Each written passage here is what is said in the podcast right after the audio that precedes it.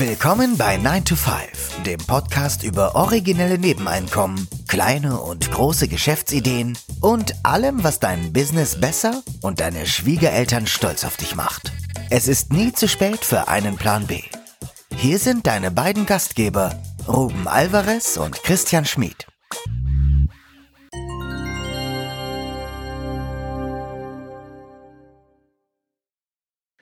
Der Titel der heutigen Episode lautet Wie ein Inkassounternehmen die finanzielle Bildung verbessern will.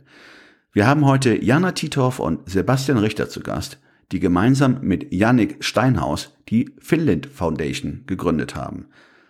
Alle drei eint ihre Leidenschaft für Finanzbildung.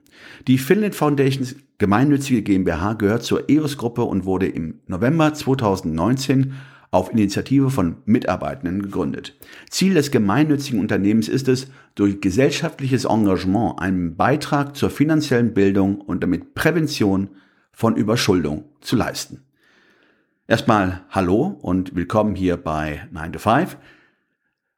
Jana und Sebastian, stellt euch doch kurz unserem Publikum vor.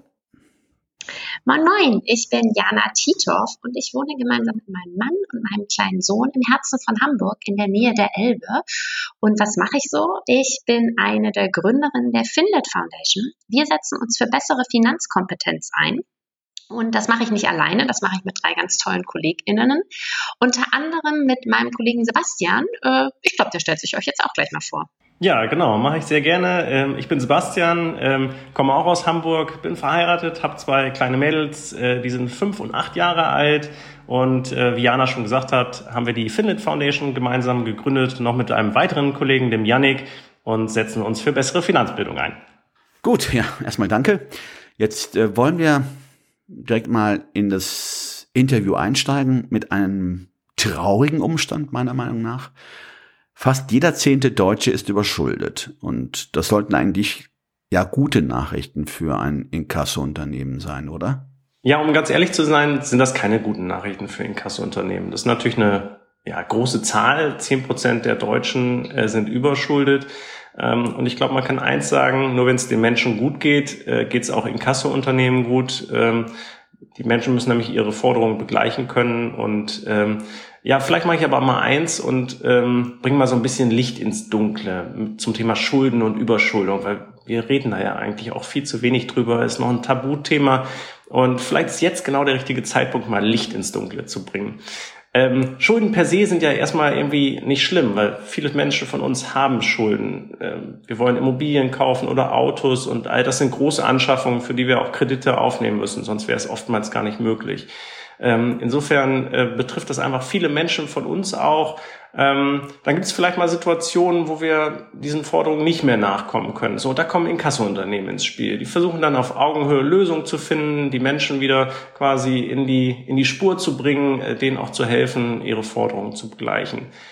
Dann gibt es aber auch die Fälle, und da sprechen wir dann von Überschuldung, wo die Menschen das nachhaltig nicht mehr können. So, wo sie mit dem Rücken an der Wand stehen, ähm, wo einfach ähm, sie diese Forderungen nicht mehr begleichen können. Das ist Überschuldung und das sind in der Tat äh, sechs Millionen Erwachsene, über sechs Millionen Erwachsene in Deutschland.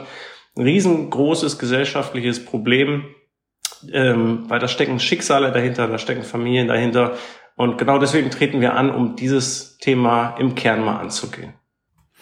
Also wenn man das jetzt so in absoluten Zahlen hört, sechs Millionen Erwachsene, sechs Millionen Einzelschicksale plus Anhang, wie anzunehmen ist. Jana, was sind denn deiner Meinung nach die häufigsten Gründe für eine Überschuldung? Ja, im Grunde genommen kann man zwischen zwei Arten oder zwei Gründen für Überschuldung unterscheiden. Und zwar gibt es einmal die ereignisbedingten Gründe und einmal die verhaltensbedingten Gründe.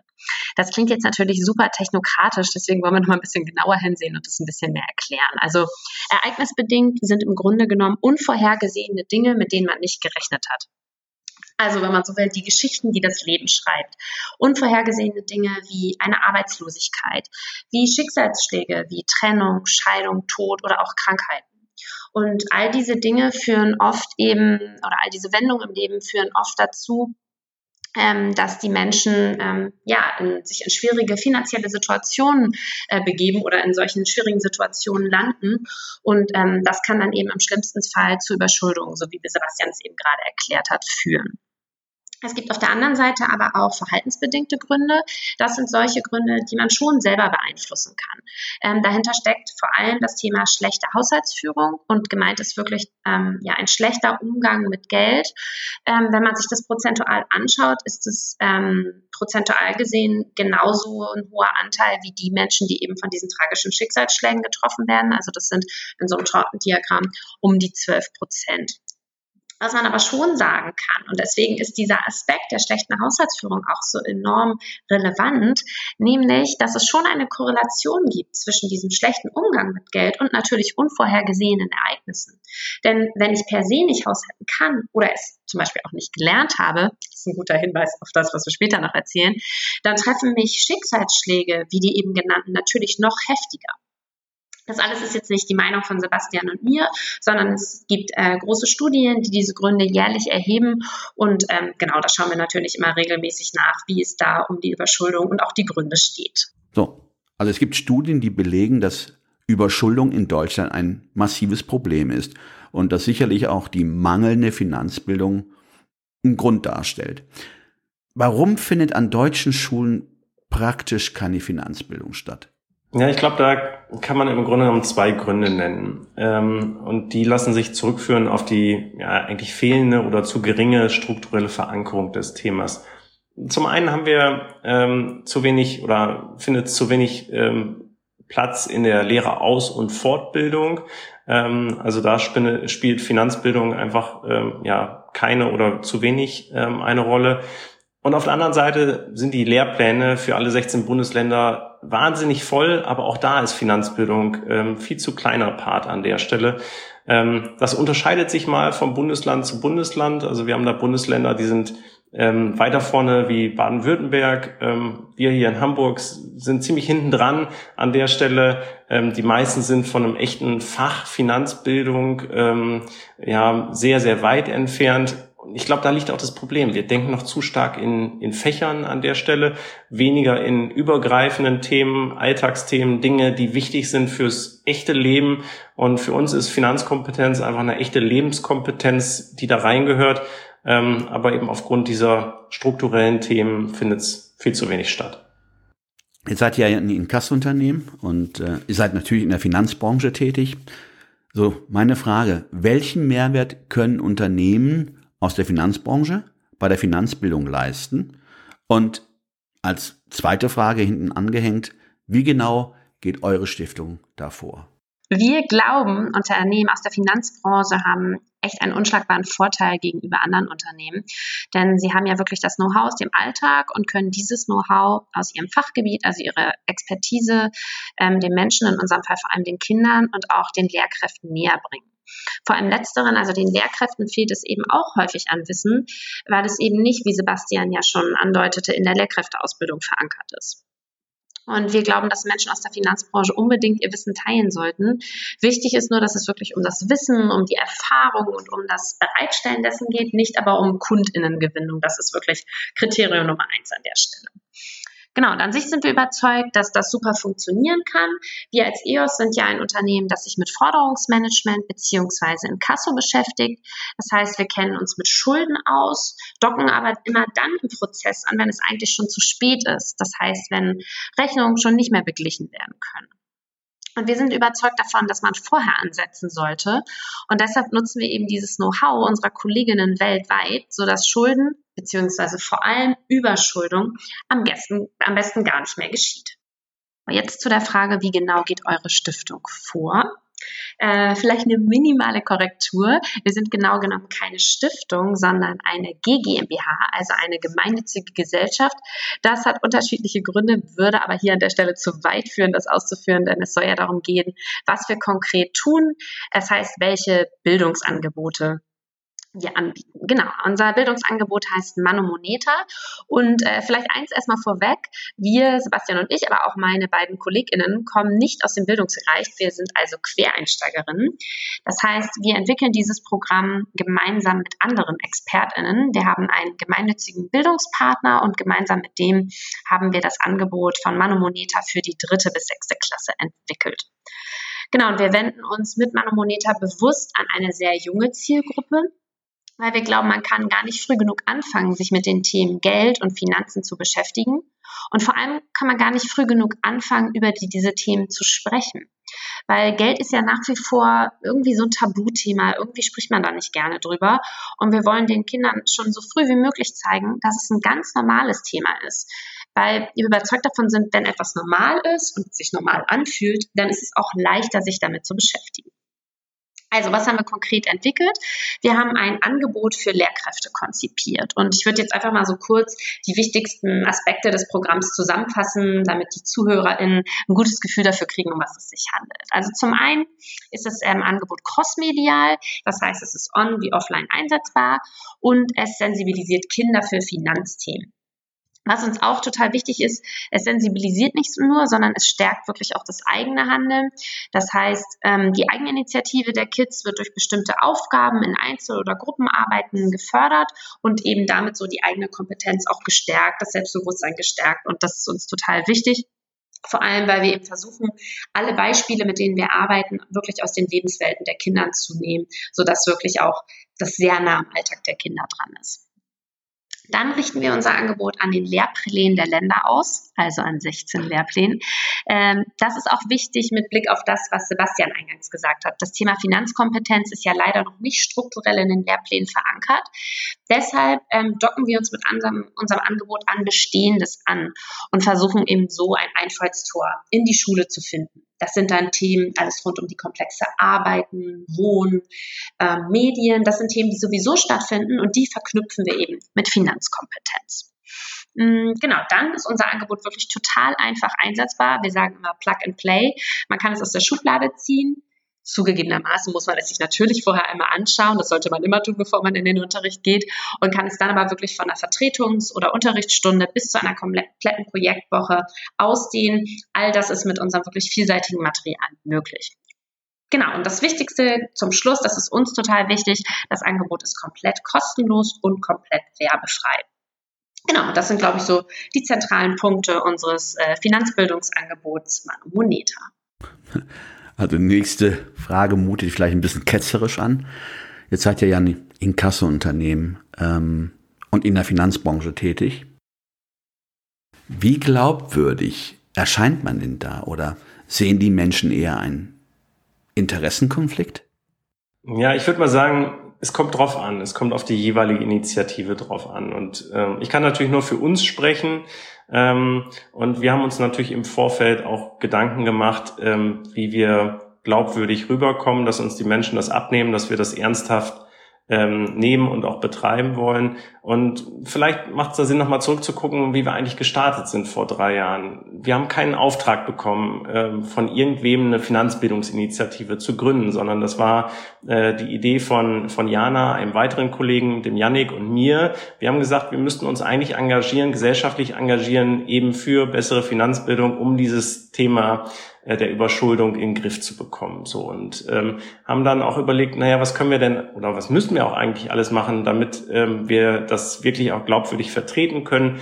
Haben eben die gemeinnützige Findet Foundation an der Stelle gegründet, wo wir einen ganz klaren Satzungszweck haben, der uns dazu verpflichtet, auch das auch umzusetzen. Wir sind an der Stelle eben auch autark gerade wenn wir in die Schulen gehen und ähm, auf Lehrkräfte und äh, Kinder stoßen, ist es uns wahnsinnig wichtig, dass wir natürlich werbefrei unterwegs sind. Also dort gibt es kein EOS-Logo, ähm, sondern ähm, äh, wir tauchen dort als Finlet Foundation auf oder eben mit unserer Initiative Manomoneta an der Stelle.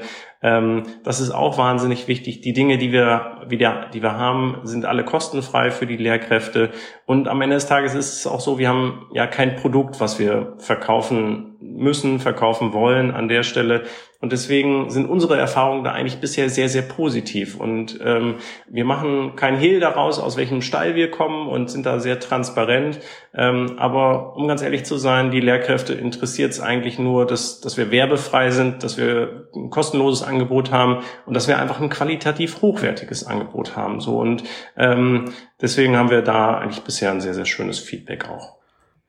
Feedback ist jetzt ein sehr schönes Stichwort. Welches Feedback erhaltet ihr in den Schulstunden vor Ort von Schülern und Lehrkräften? Ja, Jana hat es ja schon gesagt. Ähm, Im Grunde genommen ähm, stellen wir ja Lehrkräften unser Material zur Verfügung. Ähm, die haben auch die Möglichkeit, uns Feedback zu geben.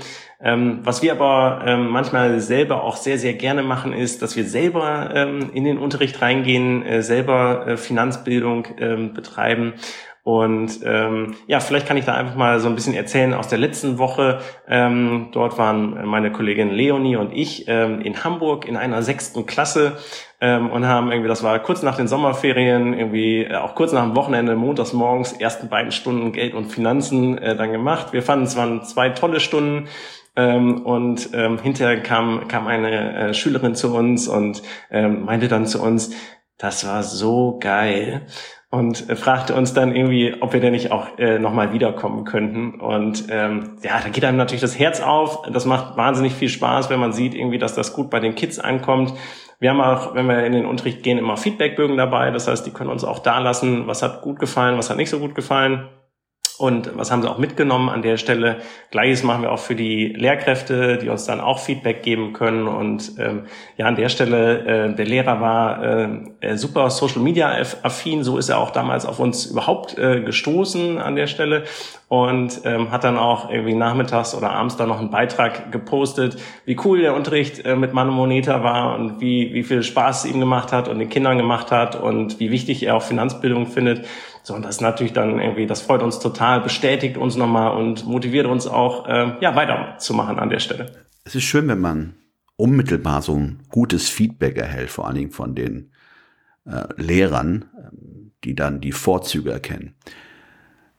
Bei euren Ausflügen in die Schulwelt, habt ihr da erfahren, welche Finanzthemen den Schülern besonders unter den Nägeln brennen? Ja, welche Finanzthemen brennen den Schülern unter den Nägeln? Das hängt tatsächlich von der Zielgruppe ab. Wir haben es ja bei uns mit den ganz Kleinen, mit den ganz Jungen zu tun. Ich sagte es bereits dritte bis sechste Klasse. Da sind die Kids im Schnitt so neun bis 13 Jahre alt. Für die sind natürlich Steuern, Versicherung und Co. noch nicht so die großen Themen. Also klar, immer wenn man rückblickend fragt und irgendwie sagt, Mensch, hast du eigentlich was zu Finanzthemen in der Schule gelernt? Dann kommt die Antwort, nö, aber ich hatte voll gern was zu Steuererklärungen, Versicherungen oder meinem ersten Arbeitsvertrag gewusst. Das ist natürlich rückblickend etwas, das fehlt. Für unsere Kids, also die Kids in unserer Zielgruppe, sind die Themen aber noch total weit weg von ihrer realen Welt. Ähm, das heißt, wenn wir hier mit Steuern und Co. um die Ecke kämen, ist es viel zu abstrakt und macht dann eben auch keinen Spaß. Das heißt, wir gucken, was für Themen sind denn für Sie relevant und was für Themen sind spannend. Das sind an der Stelle ähm, Themen wie Gaming und die darunter, die mit verbundenen Kosten. Das ist ja ähm, tatsächlich manchmal echt krass, was da ähm, an Summen zusammenkommt sind aber auch Themen wie Mediennutzung und Werbeangebote oder auch Kosten für das tägliche Leben, für Hobbys und Co. Ähm, gerade da bekommen die Kinder ja wirklich täglich ganz viel mit, vor allem in wirtschaftlich schwierigen Zeiten wie aktuell, Dinge werden immer teurer, Inflation wabert als Wort und das erleben die Kinder. Und das dann aufzugreifen und da anzudocken, das ist uns wahnsinnig wichtig. Ähm, wir nennen das Ganze dann, das sind die Lebenswelten der Kinder. Und ähm, wir glauben auch, dass dieses Andocken an die Lebenswelten wirklich einen Unterschied in Sachen Lernerfolg macht. Denn äh, wenn Themen mich wirklich interessieren, wenn ich Bock darauf habe, dann macht es auch viel eher Klick und bewirkt im besten Fall dann eben auch etwas. Der internationale Rollout des Programms, also wenn ich das richtig verstanden habe, ist ja bereits gestartet. Was habt ihr euch, also was hat sich die Finlit Foundation für die Zukunft vorgenommen? Ja, ich würde mal sagen, so in drei Richtungen soll es bei uns gehen. Ähm, zum einen, Jana hat es ja schon gesagt, sind wir im Moment ähm, in der dritten bis sechsten Klasse unterwegs, aber Finanzbildung ja, fängt halt vorher an und irgendwie hört danach ja auch nicht auf. Ähm, also um Geld und Finanzen wirklich zu verstehen, erfordert es eigentlich lebenslanges Lernen. So. Und wir sind gerade dabei, ähm, für die Anschlusszielgruppe, also für die äh, SchülerInnen der siebten bis zehnten Klasse gerade ein Angebot zu entwickeln. Da sind wir hoffentlich im zweiten Halbjahr ähm, dieses Schuljahres so weit, das auch ähm, vielen Schulen anbieten zu können. Insofern, um dann einfach so, äh, ich sag mal, einen Großteil der Schulzeit schon mal abdecken zu können. So, dann die zweite Stoßrichtung ist, wir haben ja schon drüber gesprochen, die strukturelle Verankerung, die einfach viel zu, viel zu gering ist, viel zu wenig ist. Ähm, und da leisten wir ja Verbandsarbeit. Wir sind im Bündnis für ökonomische Bildung, äh, die vor allem so auf der politischen Bühne Einfluss nimmt, ähm, dass wir quasi daran arbeiten, mehr in die Lehreraus- und Fortbildung zu kommen, aber auch ähm, in die Lehrpläne reinkommen oder insgesamt auch das Schulsystem so verändern, dass äh, Finanzbildung, ökonomische Bildung dort eine größere Rolle spielt. Und der, der dritte Punkt ist, ja, mangelnde Finanzkompetenz hört halt leider nicht an den Landesgrenzen auf. Also ähm, das Phänomen, was wir in Deutschland haben, ist eigentlich in den meisten ähm, auch europäischen Ländern irgendwie äh, gleichermaßen wie in Deutschland. Ähm, also es gibt da große Defizite und wir sind ja schon in Tschechien gestartet. Es gibt einen Manometer in Tschechien. Und wir sind jetzt dabei, ähm, äh, weiter, weitere Länder ähm, dort anzuschließen und äh, Finanzbildung für die jüngeren Kinder dorthin zu bringen. Das macht auch wahnsinnig viel Spaß. Und ähm, ja, insofern, das sind so, ich sag mal, die drei nächsten größeren Schritte und Richtungen, die wir so vorhaben noch ein großes Danke, dass wir heute Gäste in diesem Podcast sein durften. Für uns sind Auftritte wie diese immer total wichtig, einfach um dem Thema Finanzkompetenz eine Bühne zu geben. Und wir sagten es ja eingangs auch, es braucht mehr strukturelle Verankerung. Es sollte also mehr über das Thema gesprochen werden, mehr über die Themen Geld und Finanzen generell, aber auch mehr über fehlende Finanzkompetenz und was man eigentlich tun kann. Und ja, wir hoffen einfach über Formate wie diese auch andere Menschen zu treffen, die gemeinsam mit uns das Thema weiter voranbringen wollen. Also vielen, vielen Dank fürs Zuhören und vielleicht sieht man sich ja irgendwo. Ciao. Ja, wir haben zu danken. Vielen Dank für eure Zeit. Ähm, es war sehr interessant. Vor allen Dingen ja hervorzuheben, dass finanzielle Bildung wirklich ein sehr wichtiges Thema ist und sich jeder auch in frühen Jahren damit auseinandersetzen sollte oder mit befassen sollte. Also, ich hoffe, dass wir uns wiedersehen und sage an dieser Stelle Tschüss und immer wieder sonntags. Ciao.